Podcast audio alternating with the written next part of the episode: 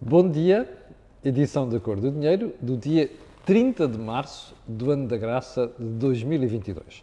Olha, hoje tem que ser dentro de portas porque está uma ventania tão grande lá fora que corria o risco do tripé uh, levantar voo. O Sr. Luís deixou-me fazer aqui dentro, só posso agradecer à malta aqui do Golf Spot. Bem, antes de irmos ao programa de hoje, só um alerta, está disponível o Think Tank de ontem, com o Jorge Marrão e o António Nogueira Leite. Uh, Joaquim Aguiar ainda não está de regresso. E onde fizemos uma, uma, interessante viagem para explicar algumas das posições e a situação que a oposição está. António Nogueira Leite, que participou de perto daquilo que foi uh, uh, as opções do PSD nos anos mais recentes, fez ali um interessante percurso histórico para percebermos porque é que não existe oposição hoje em dia. Vale a pena ver, está disponível. Hoje, Vamos ter o dia D. Como sabe, vem sempre à segunda-feira pelas 21 horas, mas esta semana, por dificuldades de agenda de um dos participantes no painel, passou para esta quarta-feira.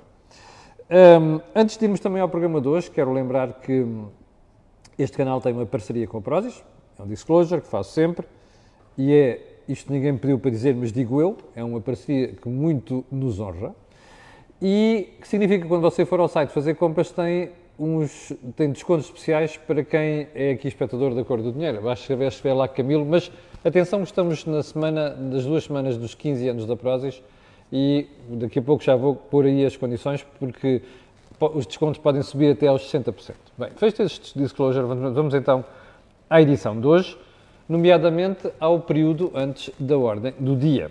E vamos começar por onde? Pelo novo presidente da CMV. Novo quer dizer, já tem aí uns, uns mesinhos, Gabriel Bernardino uh, vai deixar de ser Presidente da CMV. Ao que tudo indica, por razões de saúde, problemas que já tinha, mas que se agravaram e que agora uh, complicam o exercício do cargo. Bom, obviamente não nos compete comentar assuntos de saúde, mas compete comentar uma coisa. A CMVM é um dos organismos de supervisão mais importantes da economia. Não é bom que estas coisas aconteçam. Uh, e não é bom porquê? Porque o mercado precisa de olhar com algum cuidado, com alguma atenção, para aquilo que é a forma como os supervisores, os reguladores, regulam esse mesmo mercado. Ora, o que se pede aqui é estabilidade e clareza de decisões. O que se passou nos últimos, uh, nas últimas semanas, em relação ao comportamento da CMVM e alguns assuntos que dizem respeito à economia portuguesa, foi coisa que me começou a preocupar. E vou-lhe dizer porquê. Porque uma das primeiras declarações de Gabriel Bernardino foi que em matéria de criptoativos, que é uma área uh, de ponta e onde tem havido muitas novidades nos últimos tempos, a CMVM dizia que ia ficar à espera das decisões dos organismos europeus. Ora, isto fez uma espécie desgraçada. Porque, como você sabe, a lei anda sempre atrás daquilo que é a realidade social. E se a CMVM for comparar o que, o que, não foi feito em Portugal com o que foi feito aqui ao lado, em Espanha, por exemplo, pelo correspondente, da, pelo homónimo da, da CMVM, cora de vergonha. Porque a CMVM, eu dei-lhe conta aqui, eh, a CMVM espanhola, dei-lhe conta aqui há uns eh, dois meses, impôs penalizações gravíssimas para quem não cumprisse a lei ao lidar precisamente com as criptomoedas e com os criptoativos. Bom, segundo ponto. Hum, você ouviu-me comentar aqui há umas semanas, até por sugestão dos espectadores, a reação do Bloco de Esquerda aos despedimentos. Uh, comentámos aqui que o Bloco de Esquerda critica toda, toda a gente, e mais his mother, não é? Por causa de despedimentos, reestruturações de empresas. Mas o próprio Bloco de Esquerda, confrontado com uma quebra brutal de receitas, porque teve um, um encolheu bastante uh, nas urnas, o que é que aconteceu? Foi obrigado a começar a fazer despedimentos. E isto tem sido uh, motivo de alguma paródia e um, houve um espectador que, antes de ontem, me chamou a atenção para declarações do Dr. Fernando Rosas, que é um dos fundadores do Bloco de Esquerda, uh, um historiador com uma inclinação muitíssimo à esquerda, uh, que eu às vezes tenho dificuldade, inclusive, em comentar, mas alertou-me umas declarações que ele terá feito e que, entretanto, foram reproduzidas no Jornal Público. Eu vou-lhe passar aqui para você perceber a lata que tem a malta de esquerda, que é faz o que eu digo, mas não faças o que eu faço. Olha, escute bem esta passagem, ok? Que até foi a espectadora que me enviou. O espectador, perdão. Ouça bem isto. Quando há uma queda de votos como houve agora e isso significa corte, cortes eh, muito significativos no financiamento e, portanto, é claro, não, não podemos. O Bloco vai ter que dispensar a colaboração de, de, de, de muitos camaradas que, no entanto, sabem que isso é assim, mas para manter um corpo de funcionários, sedes abertas em todo o país, não se tem financiamento ou não se tem. Quando não se tem, fecha-se. Quer dizer, quando os, os militantes do Bloco são convidados para tarefas de caráter profissional, sabemos, isso, isso, é, isso, é, claramente discutido com elas, toda a gente sabe, sabe como é que isto funciona. É preciso recuar e é preciso adaptar-nos às dificuldades. A sério? Então, espera. O Bloco abre delegações e sedes por todo o país. Tem dinheiro para pagar isso. Mas quando contrata as pessoas para essas sedes e delegações, avisa essas pessoas, palavra do Fernando Rosas, avisa essas pessoas que é preciso haver dinheiro para pagar aquilo. E portanto as pessoas sabem que se deixar de haver dinheiro vão para o olho da rua. Espera, espera, espera, espera, para aí. Eu às tantas confundi o Fernando Rosas com um patrão, com o CEO, com o dono de uma empresa, que quando contrata pessoas, também diz às pessoas assim, atenção, isto pode haver momentos de alta e pode haver momentos de baixa. Isto é, o que significa é que se eu tiver menos receitas, tal como está a suceder com o Bloco, a vida é o que é e, portanto, tem que se cortar estes postos de trabalho. Espera aí. Isto é de uma falta de vergonha que eu não encontro adjetivos para qualificar que sejam publicáveis aqui. Percebe? Eu só quero uma coisa: que os patrões, a partir de hoje, peguem nas declarações do Dr. Fernando Rosas o esquerdista da linha mais esquerdista que há nos partidos à esquerda em Portugal e mandem isto para os sindicatos, para as CGTPs, para as UGTs desta vida, por uma razão muito simples. É porque aquilo que o Fernando Rosas diz legitima aquilo que é a forma harmónica como as empresas funcionam. Olha, a procura aumentou, vamos contratar pessoas, criar aqui um, uh, uma, uma, forma de responder ao, ao, aumento da procura. A procura diminuiu, vamos ter que encolher. Ou criamos aqui um banco de horas, ou então, em alguns casos, temos mesmo que despedir pessoas, se forem alterações estruturais. Está a perceber? Isto é de um cinismo vergonhoso. Espero seriamente que os patrões passem a utilizar este discurso de Fernando Rosas para legitimar aquilo que é o problema que acontece nas empresas portuguesas. Bom, ponto seguinte. Mas você ouviu, não foram palavras minhas, ouviu o Fernando Rosas, certo? Bem, então é assim. Uh, ponto seguinte, a capa do público de hoje. A manchete do público de hoje é muito interessante. Porque, leia, veja você mesmo, rendas terão, novos contratos de arrendamentos aumentaram 20% em Lisboa e no Porto. Isto é valor das rendas. Você perguntará assim: epá, espera aí, mas houve uma pandemia, pá, a economia caiu e não sei das quantas. Sabe qual é o problema? O problema não é a economia ter caído. Primeiro, Portugal continua a ter procura de estrangeiros que querem vir para aqui viver. E agora a questão é esta: se você não tem aumento da oferta de casas, mas tem aumento da procura, o que é que sucede? O preço sobe. Repara uma coisa, até o mais esquerdista dos empresários portugueses, até o mais esquerdista dos políticos portugueses pode perceber isto, porque isto não é preciso tirar um curso de economia para entender estas coisas. Se você tem poucas laranjas, mas o número de pessoas que vai querer, querer comprar laranjas, quem está a vender laranjas aumenta o preço. É óbvio. Sabe qual é o problema disto?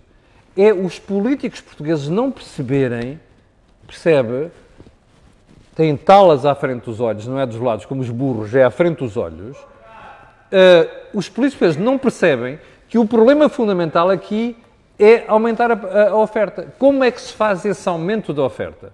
É criar as condições para as empresas que fazem imobiliário aumentarem o número de casas disponíveis no mercado. Isto é evidente. E já agora, isto é um conselho. Vale a pena apontar isto à Câmara Municipal de Lisboa, que mantém a maluqueira do Fernando Medina, que lá estava, das rendas acessíveis e coisas do género para melhorar a habitação em Lisboa. Não funciona. A única vantagem aqui é aumentar as condições para as empresas colocarem no mercado um número mais elevado de fogos imobiliários. Bom, segunda questão de hoje, aliás, por falar em capas de jornais, hum, urgências. Recorda-se que nós falámos aqui do assunto há cerca de. Um, ou se foi esta semana ou foi na semana anterior. Uh, que as urgências, a procura por urgências no hospital estava a crescer. Bom, está aqui a manchete do Jornal de Notícias, que é bem elucidativa. Urgências sobrelotadas só querem admitir doentes referenciados. O que é que isto, o que é que se passa? As entidades, nomeadamente os hospitais, estão a dizer que o Ministério da Saúde tem de introduzir uma, tem de introduzir uma alteração, que é só pode sair à urgência quem for referenciado pela linha de saúde 24 ou pelo centro de saúde. Bom, como é, qual é o problema neste caso? Já falámos sobre isto esta semana. O drama disto é que a senhora Ministra da Saúde foi a correr dizer assim, então vamos aumentar a capacidade dos centros de saúde. Isto é conversa de treta. Um problema estrutural. Você não consegue, de um dia para o outro, melhorar dramaticamente a qualidade e a resposta dos centros de saúde. Aliás, quando eu comentei o assunto esta semana aqui, houve uma, uma espectadora que muito bem alertou para o seguinte: ouça, o problema é que a gente vai aos centros de saúde e eles não têm resposta. Exatamente. Portanto, isto é um problema estrutural. A senhora Ministra da Saúde não tem capacidade para resolver isto de um dia para o outro. E como você já percebeu, isto é um problema estrutural só com uma reforma do SNS que o Governo não fez, nem quer fazer. Isto não tem solução. O que está a acontecer neste momento é que os, os hospitais estão a, estão a registrar uma procura recorde de serviços nas urgências, porque as pessoas estão a correr às urgências. E como você sabe, estamos outra vez com uma, ao tudo indica, uma tendência de subida de casos de Covid, e eu suspeito que isto só vai ter, tender a piorar. Mas aguardemos. Um, último ponto do período de ordem do dia. O almirante Gouveia Melo um, exonerou o capelão da Marinha eu não sabia que havia um capelão da Marinha, desculpem lá a minha ignorância, uh, que fez umas declarações muito tontas no Facebook. E diz o, o, o senhor padre em causa, quem nunca bebeu uns copos? Perguntou. Uh, quem é que nunca saiu à noite? Bom, eu fiquei, como dizem os espanhóis, se me pusieron los pelos de punta. Como é que um tonto destes, que é para não dizer idiota, é capaz de dizer estas coisas publicamente depois da cena de pancadaria em que estiveram envolvidos os fuzileiros? E eu não tenho nada contra fuzileiros. Se fosse do exército, que era a área do meu pai, diria exatamente a mesma coisa. Ok?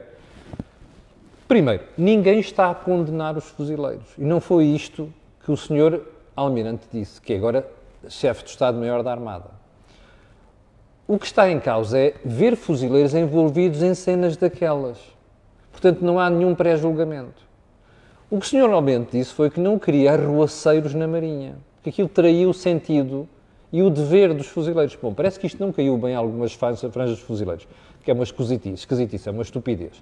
Mas o pior disto tudo é que o Gouveia Melo exonerou este senhor e, ao que tudo indica, não terá ouvido o bife das Forças Armadas, também terá ficado incomodado. Isto são pormenores e são formalismos. Devem ser respeitados? Devem. Eu estou mais preocupado é perceber que o Bispo das Forças Armadas, em vez de vir manifestar o seu mal-estar, não manifestou mal-estar, foi com a estupidez que este senhor cometeu. Porque lá por ser eclesiástico, nós não podemos deixar de o criticar. Este tipo roçou a idiotice com aquela, com aquela prejuízo. E, portanto, o Gouveia manteve a demissão e já agora há jornais de hoje que dizem que ele pode voltar atrás porque o senhor pediu desculpas é inadmissível. Espero que o senhor não seja readmitido como capelão da Marinha. Porque alguém que está naquela posição tem a obrigação de usar a cabecinha que tem, se é que tem, para evitar fazer posts daqueles. O senhor capelão da Marinha não é um cidadão qualquer. É um capelão da Marinha. Que, além de mais, tem responsabilidades eclesiásticas. Portanto, não pode fazer estas figuras. Foi uma demissão inteiramente merecida. E espero que Gouveia Mel não volte atrás. Ponto seguinte, vamos começar, vamos entrar aqui no, no, no, no programa propriamente dito de hoje e vamos para onde? Augusto Santos Silva. Ontem foi eleito uh, uh, Presidente da Assembleia da República e fez um discurso à lá Santos Silva, que é, com toda a sua, o seu pendor retórico, uh, tentou passar a imagem de que nós não queremos extremismos aqui. Acho muito bem. E acho muito bem, fica muito bem a um Presidente da Assembleia da República passar a mensagem para os novos deputados. Eu não quero extremismos. Mas o problema não foi este. O problema é que Santos Silva passou todo o seu discurso, em partes substanciais desse mesmo discurso, com uma fotografia à frente. É como se ele tivesse a olhar para o fundo do Parlamento, para as arcadas, e tivesse lá uma fotografia. Qual é essa fotografia? André Ventura e o grupo parlamentar do Chega. Bom, eu acho que isto foi negativo. Porque Santos Silva pôs já a partida, já deu a entender que tem um parti-pri contra um partido que está representado no Parlamento. Repare, quando Chega se põe com parvoices de extremismos, eu também o critico, não é? E todos os portugueses. Mas a verdade é que eles estão lá 12 deputados porque houve portugueses que votaram nesses deputados. Passar a imagem de que, à partida, há um parti-pri contra um partido mais inclinado assim à esquerda, isto não fica bem ao seu doutor Augusto Santos Silva. Mas também, eu sei que ele anda a ser elogiado por toda a gente. Mas é assim, um tipo que dá uma vez uma entrevista a dizer que o seu divertimento é malhar na direita, eu também já espero tudo. Bom, segundo ponto, Marcelo, Marcelo Rebelo Sousa, Presidente da República, que, segundo o Diário de Notícias, aqui está, agora na posse do Governo, vai mandar os recados. Marcelo recusa deixar-se apagar e faz avisos à navegação. Uh, eu acho que o senhor Presidente da República chegou tarde ao baile. Porque é assim, Marcelo deixou-se apagar há sete anos ou há seis anos. A praxis dele foi sempre de andar atrás do governo, lamber as botas ao governo. E raramente, quando teve que pôr os pés à parede, foi ouvido pelo governo. Portanto, quem não se fez respeitar, agora dificilmente vai ser respeitado por uma maioria absoluta. Como dizia minha avó, a minha saudosa avó, olha, quando a gente se baixa muito, vê-se as cuecas, não é? Vê-se o traseiro. Marcelo baixou-se tanto nos últimos seis anos que o traseiro ficou à vista. E, portanto, agora é que se quer dar ao respeito perante um partido que ainda por mais tem maioria absoluta. Olha, eu desejo-lhe boa sorte, mas acho que perdeu uma boa oportunidade em devido tempo de encostar António Costa à parede. Bom, primeiro ponto da conversa de hoje. Eu, eu estou espantado. Todos os dias nós temos sinais de alfinetadas do cessante Ministro das Finanças para com o, um, para com o futuro Ministro das Finanças. Então vou-lhe dizer porque é que ele apareceu. Eu, eu tinha a agenda feita para hoje com outro assunto. Até que, hoje de manhã, ouvi, vi, estava a abrir os jornais, ah, eu, eu, aqui eu ligo João Leão, isto é o, o Jornal Eco, ok? O Jornal Online. João Leão diz que Medina tem margem para aumentar a função pública.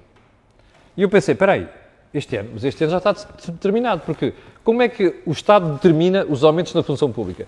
Com base na inflação registrada nos 12 meses, terminou em novembro do ano anterior. Portanto, o aumento deste ano, 0,9%, está condicionado por isso. Por menor. A inflação foi superior a isso. Mas pronto. Bem, eu fiquei espantado. Vou ler o artigo a pensar assim, espera aí, está a falar de 2022? Não, está a falar de 2023. E já lá vamos, que é para, você vai ver onde é que isto, onde é que está o problema. O ECO perguntou, então, mas o que é que vai acontecer agora? Depois de olhar para o Programa de Estabilidade e Crescimento, não é, que o Governo divulgou na sexta-feira, uh, pergunta, então, mas como é que vai ser? Há margem para subir salários? Uh, e diz assim, o Gabinete de João Leão escreveu isto, está citado pelo ECO. Para 2023, portanto, para o próximo ano, o PEC assume, uma, o Programa de Estabilidade, assume uma taxa de crescimento das despesas com pessoal de 3,7% do total. E existem diferentes formas de concretizar este aumento. Está certíssimo. Ou seja, é preciso perguntar: um, esse dinheiro, 3,7, vai para onde? Vai para as carreiras, na administração pública? Vai para as revisões das carreiras? Vai para a contratação de trabalhadores novos? Vai para atualizações salariais? Isto é o critério de cada governo. O mesmo é dizer. Isso depende de quem está nas finanças. O mesmo é dizer, isso não é comigo, é com o próximo governo. Ora, isto é Fernando Medina. Perdão, uh, João Leão. O que o João, João Leão está a dizer é assim: olha, estão aqui 3,7% agora. Eu quero lá saber como é que vão distribuir isto já, já do próximo. Primeiro ponto. Isto faz sentido? Faz. Qual é o problema disto? É que quando João Leão diz esta brincadeira, está implicitamente a limitar Fernando Medina. Porquê? Porque ele não sabe como é que a economia se vai comportar. Ou seja, imagine você que em vez de termos crescimento de 3,8%, que é o mínimo que o governo exige, o crescimento cai para 2% este ano. É possível no próximo ano fazer esses aumentos? Eu tenho as maiores dúvidas. Já agora, qual vai ser o critério este ano? Vai ser a inflação dos 12 meses terminados em, em novembro? O governo, se for, os aumentos do próximo ano são de 3,7, são de 4,5. Pergunta: a economia aguenta isto? As finanças aguentam isto? Ou seja, o que dá a sensação aqui é que João Leão está cada vez mais a falar para a frente, para o médio prazo. Ele disse que era déficit zero em 2025. Eh, lembra-se disso? Bom, agora diz, não, não há espaço, 3,7.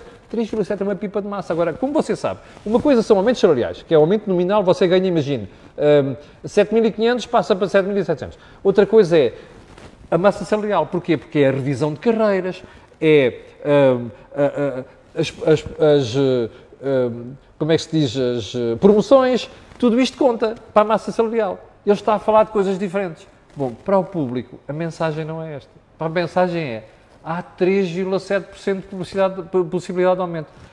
Sabe o que é que vai acontecer? Os sindicatos da função pública vão andar nos próximos meses numa fona a dar cabo de juízo ao governo por causa desta matéria. Portanto, isto cheira-me. Il mio naso cheira mais mal alfinetada de João Leão em Fernando Medina. Mas, oportunamente, daremos conta disso. Bom, eu tinha colocado como motivo principal de hoje de conversa, aliás, na sequência do programa de ontem, a atitude do Conselho de Finanças Públicas. A história estava ontem no ECO. O Conselho de Finanças Públicas foi confrontado com. Então está agora um programa de crescimento e crescimento. Vocês vão. É aquele que o Governo vai apresentar em Bruxelas. Vocês vão analisar isto. E o Conselho e o CFP diz não. Eu, quando olhei para aquilo, não é possível. Mas tem toda a razão. E já lhe vou explicar porquê. Eu não tinha percebido isto e peço desculpa, foi falha minha e não devia ter acontecido, assim como da comunicação social. E ainda bem que nós temos CFPs em Portugal. O CFP diz assim: o que está neste programa de estabilidade é só acrescentado que foi tirado do PRR. Está lá. Não há nada de novo. Portanto, eu não posso fazer uma análise, isto já fiz. Agora, não tem lá cenário macroeconómico para nós, Conselho de Finanças Públicas, analisarmos. E o que é que o CFP diz? Olhe, para o Governo, vão fazer um novo programa de estabilidade. Aliás, as palavras não são minhas e eu vou lê-las. Diz assim: o CFP faz votos para que o 23º Governo Constitucional, que é este que toma posse hoje, prestes a tomar posse, apresente o efetivo programa de estabilidade no início do ciclo governativo. Ou seja, que inclui os elementos do da lei de enquadramento orçamental. Isto é uma chapada monumental no governo. Eu sei que o governo está a tomar posse, não havia tempo de fazer um novo programa de estabilidade, mas nos próximos meses vai haver. Portanto, eu espero que o Dr. Fernando Medina nos apresente a nós, ao país, um novo programa de estabilidade a sério, incluindo tudo isto que o CFP exige. Olha, tinha aqui mais coisas para comentar hoje que não vou poder, porque já ultrapassei largamente o tempo, mas vou deixar para amanhã. Inclusive, dizer-lhe que no ano passado, mais uma vez, o governo disse que ia investir 6 mil milhões de euros e investiu 5.300 milhões de euros. Mais uma vez, não cumpriu aquilo que prometeu em matéria de investimento. Mas vamos voltar isso amanhã. Quero agradecer às 7.500 pessoas que ainda agora estavam em direto, quero pedir a estas pessoas e outras que vão ver, aquilo que peço sempre, colocarem um gosto e fazerem partilha nas redes sociais. Também sabe porquê. Aquilo que houve aqui não houve em mais sítio nenhum. Quanto a nós, até logo às 21 horas com o dia D e para aqueles que acompanham apenas o programa de manhã, até amanhã às 8 da manhã. Muito obrigado.